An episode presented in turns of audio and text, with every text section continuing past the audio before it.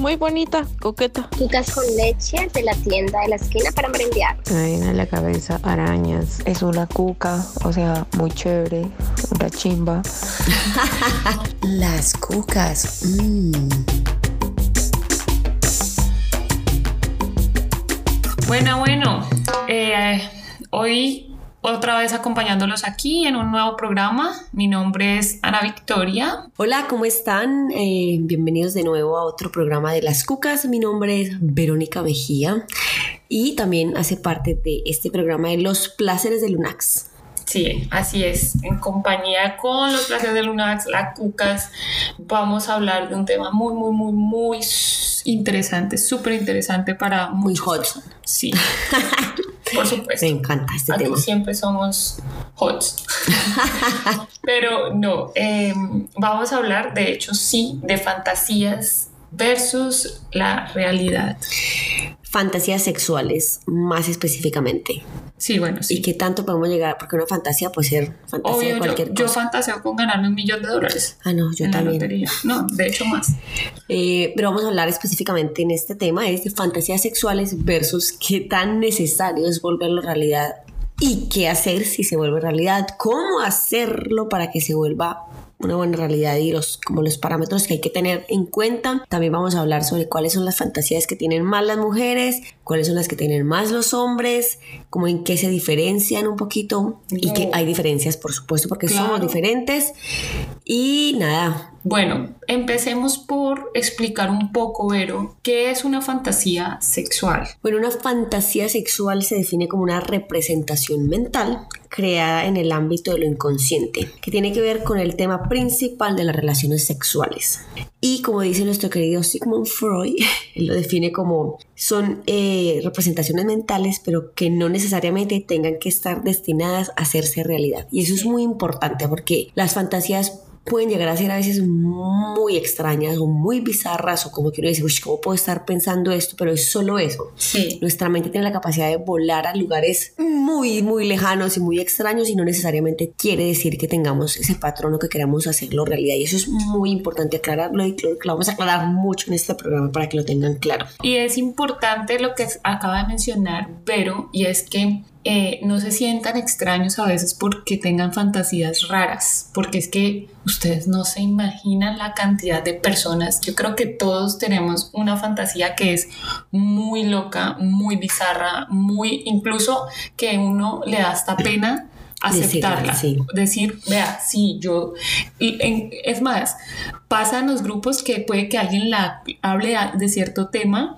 y uno diga como, me da pena aceptar que esa persona puedo ser yo de cierto tema o cierta fantasía que alguien puede decir como, uy, parce, imagínate que vi una película re loca y era, no sé, alguien masturbándose mientras se sofocaba con una corbata y se colgaba como, y, y puede que alguien lo haya hecho y no lo acepte porque le va a dar pena. O sea, Exactamente. pero ¿por qué pasa esto? Porque obviamente es parte de un terreno imaginario que todos tenemos, o sea, es nuestra imaginación que además es rica a veces tenerla. A mí me encanta eh, imaginarme cosas, no solo sexuales, en general. Yo soy muy, mi, mi mente es muy... mm, se imagina mucho eh, acciones, situaciones, personas y me gusta. Entonces, tengan en cuenta que eso es en parte la fantasía. Es un terreno imaginario que no necesariamente tiene que ser la realidad o que te- tiene que cumplirse. Hay que aclarar que la fantasía sexual, como lo decía Vero, es una representación mental que creamos. Exactamente.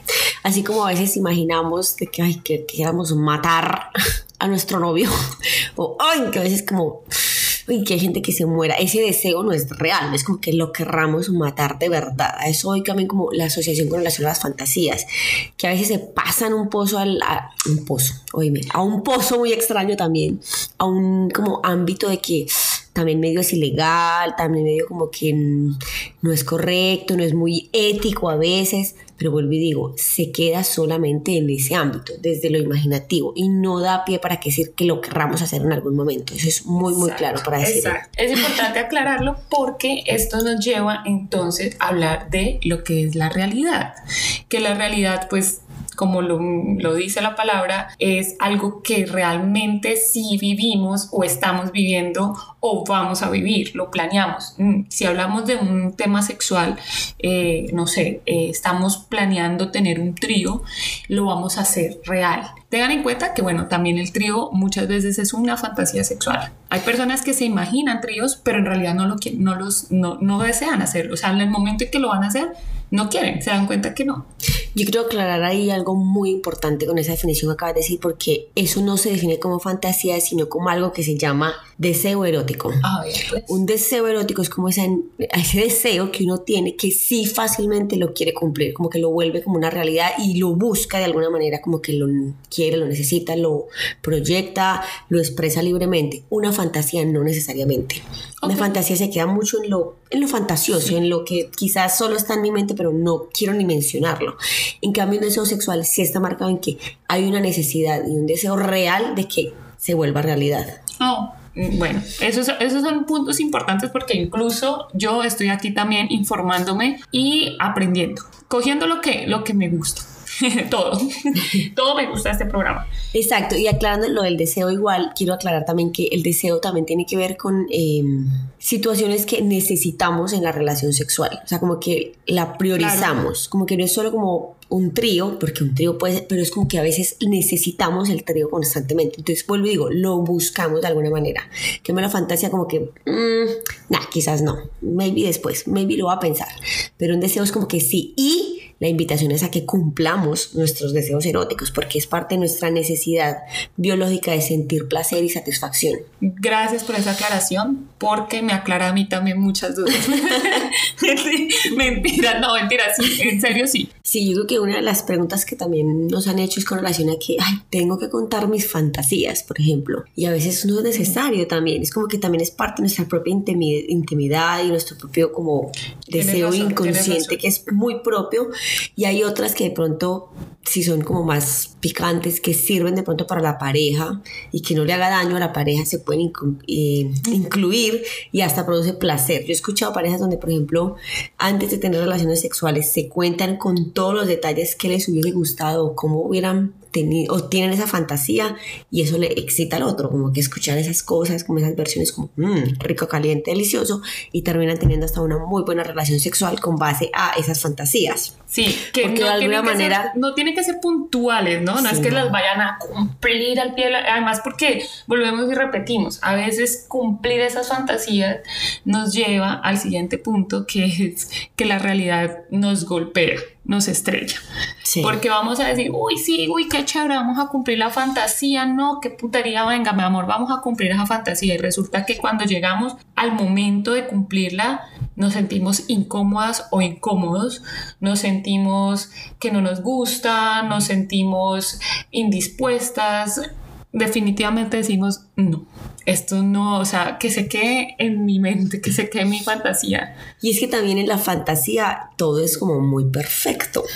Como que lo vemos, lo idealizamos, el hombre así, es, lo describimos así, muy como maravilloso y a la hora de volverlo realidad, pues no era como lo estábamos pensando en nuestra mente, ni creo en esas expectativas, o ni siquiera tenemos la capacidad de aguantar eso. Por ejemplo, hay una fantasía así de una mujer que quiera estar con 10 hombres.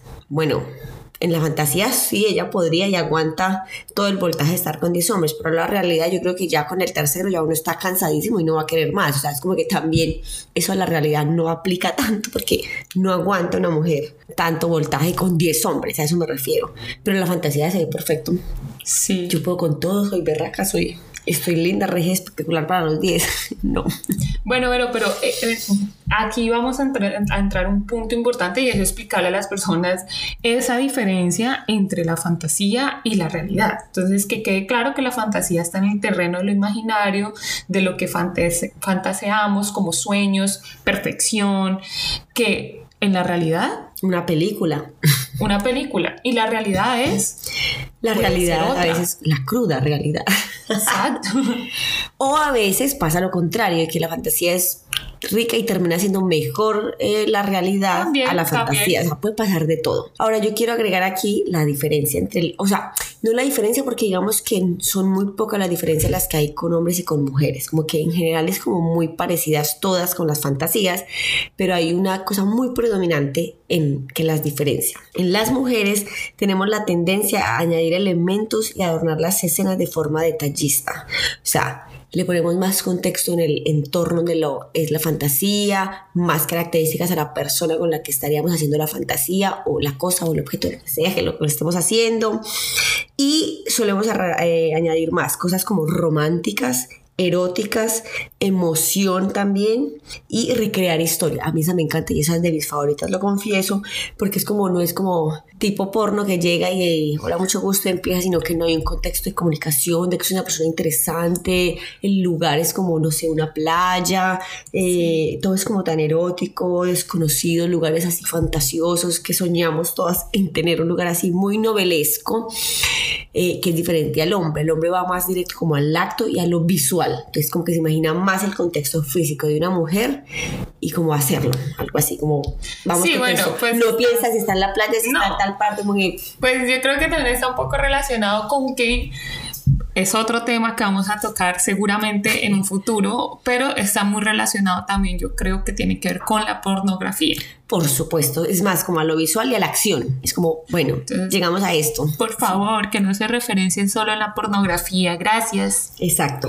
Y yo tengo aquí como un enumerado de las Por cinco, favor. seis, bueno, no sé cuántas tengo, de los hombres, las que más Yo también. patrón y el de las mujeres. No, en serio, yo también, yo también estuve por ahí en internet así buscando y de hecho hay una chica que es, me gusta mucho, es periodista, eh, es escritora erótica y la sigo en Instagram. Ella se llama Mamá Casquet y es periodista, eh, escritora erótica y tiene una página sobre sexualidad muy bacana que de hecho les recomiendo que la sigan en Instagram.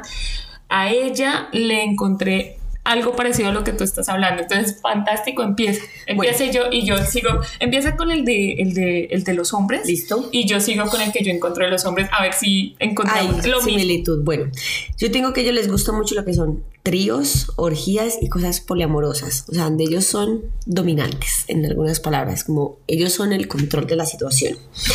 Eh, les gusta también el anal, que es el típico fantasía. Eh, les gusta mucho también la sensación de ver el disfrute del placer de su pareja también.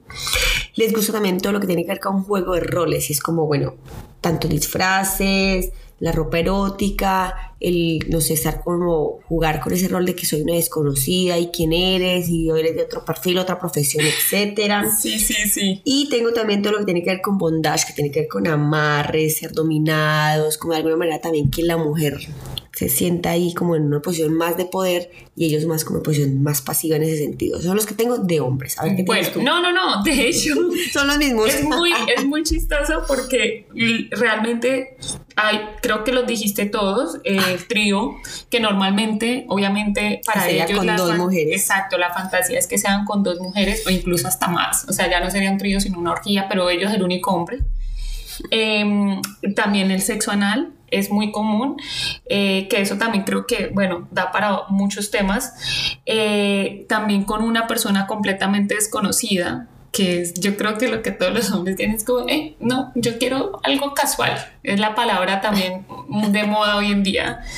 Em, el de, eh, también encontré uno que decía que era eyacular sobre la otra persona, pero yo creo que esto, además de que es una fantasía, depende, se puede ser una realidad, eh, pero por favor siempre pregunten a su pareja si quieren eh, ser eyaculadas o eyaculado en qué parte del cuerpo, si está de acuerdo con esto, ¿no? Sí. No, no lo hagan sin consentimiento. Y también observar a, a su pareja con otra persona teniendo sexo. Eso me parece bastante fuerte. Eh, pero chévere, ¿no? O sea, yo no tengo nada en contra de las fantasías, me encanta, como decía en un principio, escucharlas, es muy curioso escuchar eso. Eh, acerca de, las fantasías, también quieren tener sexo en lugares públicos, eh, con mujeres mayores y lo que hablabas al final, como el... El décime. Sí, el sadomasoquismo. Hmm. ¿sí? Que es como amarrarse o amarrar a alguien. Eh, incluso, aunque no lo crean, hay muchos hombres que les gusta ser eh, dominados. Y es muy, o sea, no, no digo que no lo crean, deben creerlo, sino es más por la sociedad en la que vivimos que hacen creer que las únicas que nos gusta eh, ser dominadas a las mujeres. Pues no, déjenme decirles que hay muchos hombres que les gusta que los amarren y que les gusta que sea, ser dominados. Entonces, eso por un lado. Que yo quiero agregar un paréntesis aquí muy grande y es que sí y no, porque digamos que yo lo hablo en un programa eh, sobre cómo ser buen amante y cómo si eres buen polvo no lo menciono en los placeres de Lunax para que lo escuchen también. Ah, y es que también habla con relación evolutivamente cómo ha llevado esa, esa situación. Y es que años atrás era inaceptable como fantasear ese tipo de cosas, en el sentido de que es que no, tiene que ser siempre el rol de ella eh, pasiva y él el, como dominante y el tal. El tema del machismo entra otra vez en Exactamente, pero ahora muchos hombres con el discurso es que no, es que nos gustan las mujeres que dominen, que nos, mejor dicho, que empoderadas y que dominen en la cama y todo el cuento, pero seamos muy honestos. Les da miedo. le tienen un poquito de miedo a ese tipo de mujeres que son dominantes y que son como tan impulsivas a, la, hacerlas proactivas en la situación sexual. Entonces, de pronto sí estoy de acuerdo. Hay hombres que están con el riesgo, no, el riesgo no, perdón, como la capacidad y la necesidad de, bueno, tener mujeres así, son capaces de estar con ellas. Hay otros que lo dicen mucho en la labia, pero a la hora la verdad se asustarían con una mujer así. Ahí está la fantasía. Ahí está la fantasía que ojalá llegara a un punto en decir, hombre, podemos usar ambos roles en ciertas posiciones o en ciertos momentos. Yo puedo ser más pasiva y en otros yo puedo ser más dominante o viceversa. Claro. Y la proactividad creo que, y no solamente la proactividad, sino el, el pedir el sexo también tiene que partir de ambos géneros, como que no solamente es el hombre el que siempre está buscando o el que siempre quiere, como, ay, yo siempre tengo ganas y ella no, y me toca siempre ser yo el que la busca. No, ahora también las mujeres buscamos, pedimos y decimos, venga, quiero ya, vamos a la cama que quiero tener sí, Y es que, es que está también el tema de que pues está este despertar de conciencia sexual femenina, entonces ya donde la mujer dice y dijo, empezó a decir hace unos años, mire, ¿saben qué? Yo no soy solamente objeto para dar placer, sino también soy, soy una persona que recibe placer. Yo recibo placer y quiero darme también mi propio placer. Por supuesto. Entonces ahí empieza también otro tema que es el querer tocarnos y el querer encontrar nuestras, nuestros puntos eh, de excitación. Bueno, pero para entrar otra vez en el tema que estaba diciendo Vero acerca de que los hombres eh, a veces fantasean con ser dominados, pero a la hora de la realidad no son, no, no les da miedo, se imaginan esta idea. Eso va muy, muy arraigado al tema del, del, machismo, ¿no? Como de cómo le hicieron creer eh, este sistema patriarcal, hacerle creer al, hombre que él es el que domina. O sea, si a ti te domina una mujer, estás grave. Incluso entre amigos, si, si se cuentan que una mujer los, los amarró y, y les, no sé, hablando de temas sexuales, Obviamente los manes no se van a contar esto por eso mismo, porque les da pena, porque si lo contasen, pueden que reciban una burla de parte de los amigos como, uy, no, parce, usted lo tienen domesticado, es la palabra que he escuchado entre amigos. Y es, o sea, por favor, ya, hora de, de, dejar esto atrás, nadie aquí es domesticado, simplemente que es llegar a acuerdos, es hablar. Ahí está la comunicación asertiva y, la, eh, también hay una palabra, una, un, un término ahora muy, muy utilizado que es el sexo afectivo que es también es, ser responsable con la persona con la que estás y es hablar, llegar a acuerdos. Qué chévere es poder tener esta comunicación de, de, mira, me gusta así, me gusta esto, me gusta aquello, me gusta esta forma, a veces me gusta ser dominada, a veces me gusta eh, ser la dominante, porque seguramente lleva a un mejor sexo, a un mejor acto sexual y a un placer así, la locura. Por supuesto. Eso se llama responsabilidad afectiva. Muchas gracias, Vero. Muchas gracias, señora psicóloga. Tiene toda la razón. No, yo aquí estoy también aprendiendo como ustedes. No les voy a decir mentiras. A mí estos temas me encantan. Bueno, la otra es la Las otra mujeres, ¿no? las mujeres. ¿Quieres Entonces, empezarla tú? yo voy a empezar esta. Bueno. A ver, tú si ves lo Sí, mismo. las mismas. Bueno, el de las mujeres dice que sexo con otra mujer o persona con una vulva. Entonces, yo creo que sí. O sea, definitivamente este es de las más comunes de todas entre las mujeres y no quiere decir que sean lesbianas o bisexuales, simplemente tienen, como hemos dicho, una fantasía con otra mujer que está en su imaginario, que pueden usar esa imaginación para masturbarse, para estar con una pareja. Bueno, ojo, también quiero aclarar que no crean que ustedes están siendo infieles cuando tienen una relación sexual con alguien y están al mismo tiempo fantaseando en su cabeza. Es normal. Yo creo que muchos nos castigamos en algún momento de nuestras vidas diciendo, "Ah, no puede ser, yo qué le estoy haciendo a mi pareja si estoy imaginándome otra cosa. Estoy imaginándome a Johnny Depp, que es el que está aquí, no mi novio. Vea, no, no crean, no siempre eso va a suceder, pero cuando sucede, mm, cuando suceda, no se sientan culpables porque es más normal de lo que parece. Exacto. La otra fantasía de la que encontré es mantener sexo con alguien diferente a la pareja, que es lo que estamos hablando en realidad, es, es muy, es muy parecida. Eh, jugar el papel de rol sumisa o dominante, que también ya ahorita lo tocamos con todo lo, lo que dijimos de, de- de ser dominantes o dominadas. Y sí, sí nos gusta, por eso lo decíamos ahora con Vero, hablemoslo, porque probablemente depende también mucho del estado de ánimo, probablemente habrá momentos en que va- la mujer va a querer ser sumisa o va a querer ser la que domina. Entonces, eso también es bueno hablarlo. El la otra fantasía que encontré entre las mujeres comúnmente es que quieren sexo con alguien desconocido o con una famosa o famoso. Sí, tal cosa. Sí, obvio. Sí, Obvio. soy. Ah, Culpable. Sí, obvio, sí. Eh, ser masturbadas por otra persona. Bueno, sí. bueno. Pero eso es, sí. Ahí hay un error de significado porque no hay posibilidad de que uno masturbe al otro. No, masturbación como definición es solo uno con uno mismo. La masturbación es uno se toca a uno mismo, uno nunca masturba al otro. Esa es una palabra incorrecta para que la tengamos presente. Uno dice uno ser tocado o, o tocar al otro o sí. O sea, nunca, bueno, esto es interesante porque yo tampoco lo sabía. O sea, uno siempre dice cuando, por ejemplo, yo eh, estoy en mi acto, ta, ta, ta, y yo digo, quiero que me masturbes. ¿Cómo le pido yo a la persona entonces Quiero que me toques la vulva? Tiene otra palabra que es muy difícil de decir ahora porque no la recuerdo en este instante. Voy a tratar de buscarla, eh, que tiene que ver como con relación a la parafilia. O sea, que es, eso es otro tema, pero la parafilia tiene que ver como con ese deseo de hacer algo. Entonces, la parafilia con relación a este tipo de patrón, que es la masturbación hacia el otro en este Caso. caso, tiene otro nombre. Sí, ok. Que se llama, eh, ay Dios. No importa. Bueno, Te les prometo que la busco. Pero Y interesante. eh, muy entonces interesante. esa acción es como la acción de yo tocar al otro y que eso me produzca placer, Ok. que es donde va el cuento de la parafilia como tal. Que acuérdense que la parafilia es otro tema nuevo, no necesariamente tiene que ser algo malo, ilegal o perverso, sino que es simplemente el deseo de hacer algo para Bueno. otro, para uno mismo, desde el propio placer. Súper interesante la definición, la aclaración que nos acaba de hacer Vero porque yo tampoco tenía ni, o sea, no tenía ni idea. De otra de las fantasías comunes es practicar sexo en lugares públicos, que creo que esta fantasía es común en mujeres y en hombres. O sea, es la fantasía como, por ejemplo, en algún momento yo, en algún momento, en algún momento de mi vida escuché a alguien decir que su fantasía sexual era que tuviera tener sexo en la mitad de una cancha de fútbol.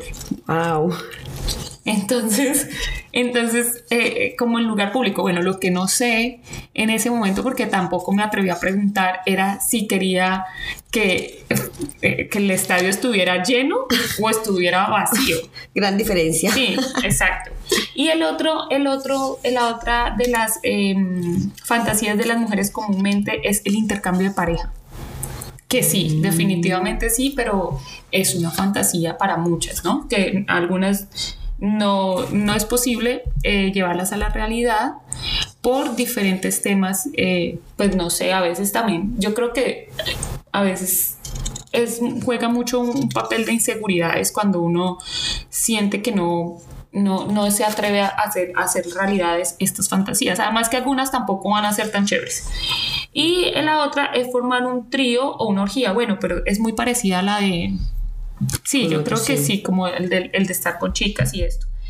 Em, ¿cuáles, ¿Cuáles encontraste tú, Vero? ¿Sí encontraste algunas? Sí, digamos que son bastante parecidas. La única que no está es como la del exhibicionismo, de pronto, como ese deseo de que te vean, sea a Ah, una sí. distancia lejana o cercana, sin necesidad de que haya toque o no.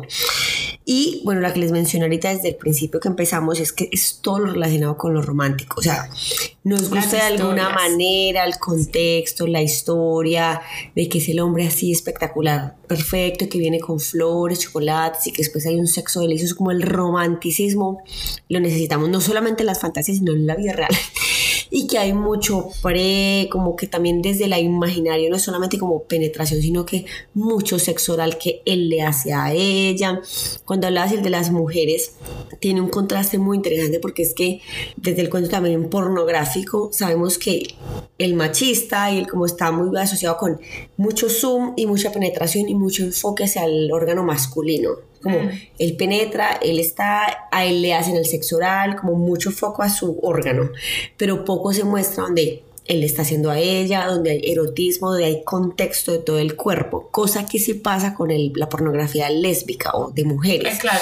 porque es como que el zoom es más grande, hay más contacto en toda la piel, como que más eh, lentitud y eso de alguna manera nos gusta a nosotras las mujeres, como que lo lento, lo no sé qué, que a veces también obviamente la fantasía está como que sea duro, sexo duro, agresivo, salvaje, pero Sí, eso depende de la va más enfocado con el sexo más tranquilo, de erotismo y que me tocó todo, mejor dicho, que no quedó ni un lugar del cuerpo que no fue tocado por el otro. Ese es como el deseo que tenemos más con relación a nosotros las mujeres. Claro, eh, de todas maneras aclarar que, eh, a ver, estamos hablando de las fantasías de las mujeres a nivel muy general, o sea, seguramente habrán chicas que van a decir, "Mm, a mí no me gustaría eso, o sea, esa no es mi fantasía, y está bien. En mi caso, la verdad, mi fantasía no es que un hombre me llegue con flores y, y chocolates, al contrario, yo lo devuelvo a una cachetada, porque para mí eso tiene una, una- un contexto muy, para mí, para mí, Ana Victoria, tiene un contexto muy machista, eh, el, el- el tema de que el man siempre traiga flores y chocolates, porque yo soy de las que pienso que yo también puedo dar flores y chocolates. Ah, no, por supuesto, pero me refiero a que no es solo viene a eso. Sí, O sea, las, el erotismo o la fantasía no está marcada en que hay vino, tocó la puerta y follamos a lo porno, sino vino, me trajo un detallo, hubo una atracción, hubo coqueteo, conexión. hubo vino, Sí, hubo un momento de contraste erótico, que es muy diferente al sexual, que eso provoca mucho en las fantasías de las mujeres. Y yendo a otro contexto diferente con relación también a las mujeres, que también he escuchado muchas, muchas mujeres y que es muy como, como que asusta un poco, es que hay muchas mujeres que, como te digo, quieren el sexo duro.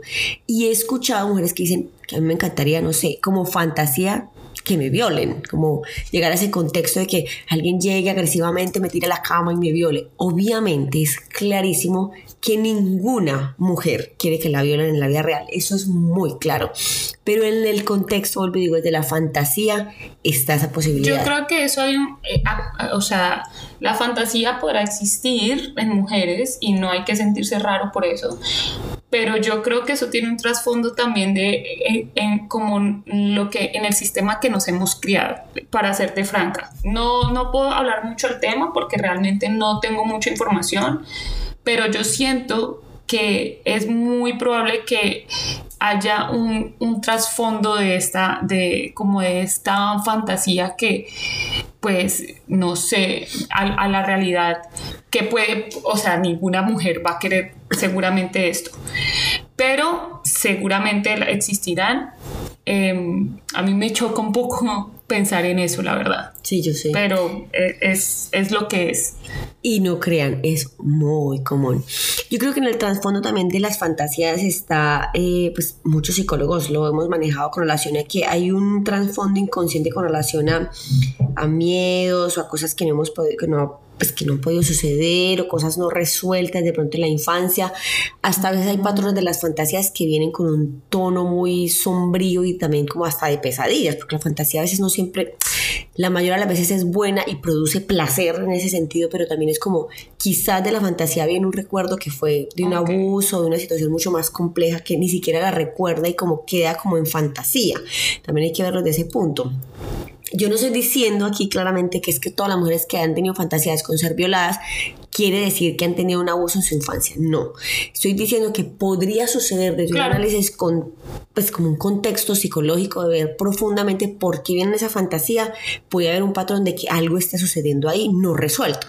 Hay que ir a terapia o a un especialista con relación a esa fantasía si es que es muy recurrente y sobre todo si produce malestar y te sientes como incómoda al solo pensarlo. Ahí hay un trasfondo que no es solo fantasía de placer, sino una fantasía que te está produciendo un malestar y eso hay que resolverlo, eso es muy claro. Eh, pero es muy bueno que aclares esto y que sugieras ir a terapia, porque nosotros aquí no estamos haciendo terapia. Entonces, eso por un lado. Yo quería, ahorita que toqué un tema de, que a veces se fantasea con otras personas teniendo pareja, encontré de hecho un artículo de eh, Mama Basket que es la chica que yo recomendé ahorita, que ella habla de esto. Y ella dice que pues está bien en pareja eh, a veces imaginarse tener relaciones con otras personas y que esto es completamente normal. Se trata de una fantasía y como tal no tiene por qué hacerse realidad. Una fantasía puede añadir emoción a tu relación a no ser que lo lleves demasiado lejos y no te permita disfrutar de tu pareja. Algunas personas sienten que puede ser un acto de infidelidad, sobre todo si siempre piensan en la misma persona o si alguien de su entorno, si es alguien de su entorno más cercano. Que sea algo más o menos positivo dependerá de la frecuencia y la transparencia de tus pensamientos. Si lo compartes con tu pareja es una alternativa más de juego erótico que puede ayudar a mejorar la comunicación, pero si es algo que guardas para ti, el significado entonces puede ser diferente, puede cambiar. Entonces, digamos que lo que ella dice es como, bueno, la fantasía es normal, obviamente ya sería como un poco raro si siempre que se tiene una relación sexual con tu pareja estás pensando en esa persona, o sea, ya ahí es raro. Por eso cuando yo hice el, comentario dije como, bueno, pues es que de vez en cuando uno fantasea con alguien, pero también es importante decir que hay que estar presente en el acto, en el acto sexual que se está teniendo con X o Y persona no hay que estar tampoco volando tanto eh, eh, en lo que uno se imagina porque entonces está perdiendo el momento presente. Yo creo que pensémoslo como que la fantasía puede ser como ocasional. O no ocasional, sino que puede ser el pre, como de, ah, bueno, llega la imaginación, llega tal, pero tratemos de concentrarnos, de disfrutar el presente y estar con el otro, tanto desde la eh, responsabilidad afectiva del otro, sino también desde lo corporal, porque la fantasía es pasajera, se va, pero no va a producir lo mismo que produce una cosa real de estar tocada, de estar deseada. Y si uno se dispersa mucho pensando en la fantasía, como que no está conectado, no lubrica igual, no se conecta igual, el otro lo va a ver, es como esta vieja está aquí o está en la luna, es como que ve presencia, estar presente con el otro. Y uno uno de y por respeto. los ojos, claro, uno se da cuenta cuando una persona está ida por allá imaginándose porque los ojos están en otro lado. Claro, y no hay conexión, es como que te están hablando y tú estás como, ah, ¿dónde estoy? y tan sencillo como esto, como el respeto por el otro, como que, hey, dale el respeto que merece el otro y es la presencia, que es fundamental. Bueno, ahora yo quiero decir, listo. Gracias Vicky, gracias Vero, ya me dijeron que era fantasía y todo, pero yo sí quiero cumplirla, o sea, yo quiero esta fantasía y la quiero cumplir. ¿Cómo entablo yo con mi pareja o con mí misma que quiero hacerlo? ¿Cuáles son como las eh, tips que necesito para yo decir, quiero cumplir esa fantasía, ¿qué tengo que saber antes de hacerlo?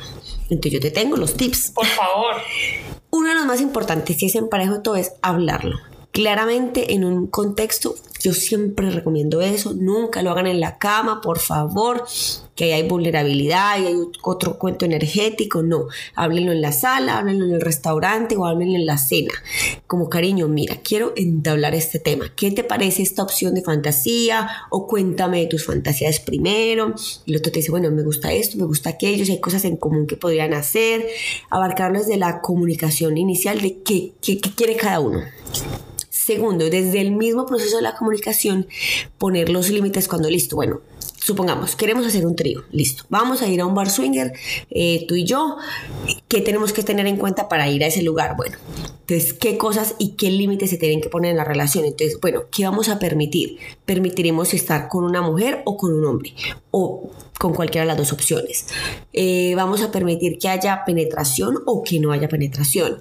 Eh, que hayan besos o que no hayan besos, porque hay tríos donde no se permiten los besos porque se supone que tiene una cosa más personal de esa pareja. Un significado más, más eh, importante para ellos. Exacto. O que juguetes, si se van a usar o no, sexo anal, si se va a hacer o no, si se permite o no, hasta qué punto permito que el otro solamente te toque, te penetre o haga tal cosa. Y eh, esto se utiliza mucho en el sadomasoquismo y es tener una palabra clave, porque a veces, digamos, en el contexto ah. erótico están ahí muy calientes y la vieja no se quiera que el man, el otro, la tercera persona la penetre, pero habían quedado una cosa, entonces el otro como una palabra clave, como no sé, rojo, amarillo o lo que sea que ellos tengan, que cada vez que se pronuncia esa palabra se sepa que un aguacate.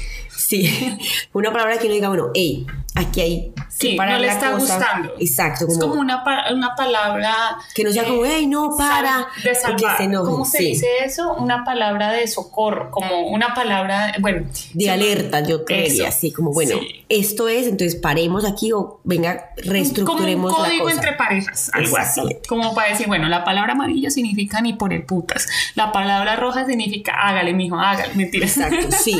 En todas las relaciones donde hay como terceros o hay como que no hay posibilidad de comunicación otra vez de venga, sentémonos a hablar, sino como venga, bueno, esto. Muchas gracias, Vero, aprendo contigo. Otra muy importante que hay que tener antes de ir a hacerlo es pues mirar realmente los riesgos y los beneficios que va a llevar esa relación. Porque hay relaciones que son lo suficientemente abiertas que un trío les funciona, pero hay otras donde uno de los dos es celoso y entonces van allá al momento y le arma el celos y no, es que no te permito esto, es que no, ya no quiero. Venga, analicemos qué tanto se puede hacer, qué riesgos, qué beneficios conllevaría la relación, si es necesario hacerlo o no. Como muy, muy importante es como eso, la comunicación y estar informados, creo que eso es fundamental, siguiéndome a mí en mis redes, ah, escuchándonos también acá donde como que les enseño un poquito a saber cuáles son los riesgos y cuáles no, eh, porque hay personas que lo quieran hacer sola, digamos, están solas y quieren, no sé, estar con dos hombres, entonces van a un swinger, que conozcan los riesgos que hay, poner los límites en esas personas que son desconocidas para ustedes también, como protegerse también de eso, como todo eso, como estar informados, lean, edúquense para poder tener una muy buena decisión de saber si lo quieren o no lo quieren hacer. Pero yo creo que es muy importante lo que nos acabas de decir porque además em, son tips que realmente eh, nos van a facilitar tener una relación sexual muy placentera. Y estos tips no solamente, aunque aplican para parejas, también aplican para personas solteras. la, que, la que, la o el que eh, no tenga pareja pero quiera hacer un trío, pues también aplica, ¿no? Hablar con sus, con, con, las personas con las que va a tener el trío antes, porque pues no va a haber como, si son desconocidos, pues no va a haber como un tiempo para sentarse a hablarlo antes, pero o sea, antes me refiero a ir a un restaurante, a un bar o lo que sea, incluso se podría, pero si no tienen el tiempo, pues sí, como que antes de empezar la relación sexual, sí sería como bueno y prudente preguntar, oye, ¿estarías de acuerdo si yo hago esto o preferirías que no? Que mm, yo les digo algo eh, a todos los que nos están escuchando, a veces es muy incómodo tener estas conversaciones porque no estamos acostumbrados, porque no nos enseñaron a hablar abiertamente de sexo pero a medida que tú empiezas a hablarlo y empiezas a comunicarte con tus parejas o con tu pareja monógama si la tienes, créeme que se vuelve natural, se vuelve necesario y se vuelve muy como satisfactorio al mismo tiempo poder hablar porque te permite tener una mejor relación contigo mismo y con la persona con la que estás. Ya vas a conocer qué le gusta, qué no le gusta, también te conoces a ti, también puedes poner tus límites, también puedes decirle que no me gusta, que me gusta y esto es súper rico a la hora de tener una buena relación sexual. Entonces, al principio es incómodo, pero a medida que ustedes se comunican, eh, se hace chévere, se hace chévere la, la, la, experiencia sexual. Así es, yo creo que también el informarnos, hasta para ir a comprar un juguete sexual, hay que informarse, como cuál es el que me gusta, cuál es el que no, o sea, todo. Desde ese punto va también la fantasía, porque tenemos fantasía de tener un juguete y llegamos a hacerlo realidad. Bueno, voy a ir a comprar un juguete que es una persona como individual, que no está incluyendo a su pareja. Bueno, ¿qué tengo que saber antes de comprarlo? ¿Cuáles son mis gustos? Como informarse. Yo creo que hay que informarse de cualquier fantasía, los pros y los contras, hablarlo, discutirlo, si está en pareja o si está solo, para tomar la decisión correcta. Y vuelvo y repetimos por enésima vez, no es necesario que la tengan que hacer. No, sí. Ah, bueno, y creo que también un, un, punto finalmente, y no el menos importante, es conocerse a uno mismo antes de una relación, una fantasía, volver a la realidad. Conocerse, saber lo que decía Vero. Me voy a comprar un juguete porque ha sido mi fantasía desde hace mucho tiempo qué juguete me funciona más a mí, porque me conozco. Entonces, primero conocerse, primero saber qué te gusta, qué no te gusta, qué aguantarías, qué no aguantarías, que definitivamente no es negociable para ti y que sí es, ne es negociable. Entonces, eso, eso también lo hace la terapia. o yo, ah, una sexóloga que te explica qué podría disfrutar más o con cuál juguete se puede empezar. Pues hablando de juguetes, que algún momento haremos un programa específico de juguetes sexuales para que también se enteren un poquito de cómo ir a comprar el de ustedes. Este programa continuará. bueno, no, ya hasta aquí quedó. Eh, sí. Muchas gracias por acompañarnos. ¿Alguna conclusión? La conclusión es que se amen, que se quieran y que obviamente si van a realizar un acto, eh, una fantasía, la van a volver a realidad. Eh, tener en cuenta estos tips que le dejamos al final y sobre todo entender que no siempre las fantasías tienen que volverse realidad. Una cosa son fantasías sexuales, como lo explicó Vero, y otra cosa son deseos eróticos. Entonces, importante, y si no sabes, escucha de nuevo el programa. Bueno, yo concluyo de que no nos mortifiquemos por esos pensamientos fantasiosos. Dejemos que sea la mente la que nos lleve a imaginarnos miles de cosas y está bien, permitámonos eso, eh, sepamos de qué podemos hacer y qué no podemos hacer, reconozcamos también que hay fantasías que son de compartir y otras que son propias y personales y no tienen por qué estar explícitas en el mundo externo ni social. Eh, mucho, pues como autoescucharnos a nosotros mismos de qué queremos y qué no queremos en nuestros propios placeres y nada, no juzgar al otro por, Sí, ¿no? por quien es o quien desea o que desea. Bueno, hasta aquí llegamos. Muchísimas gracias por acompañarnos una vez más. Les habló Ana Victoria y Verónica Mejía. Chao. Bye.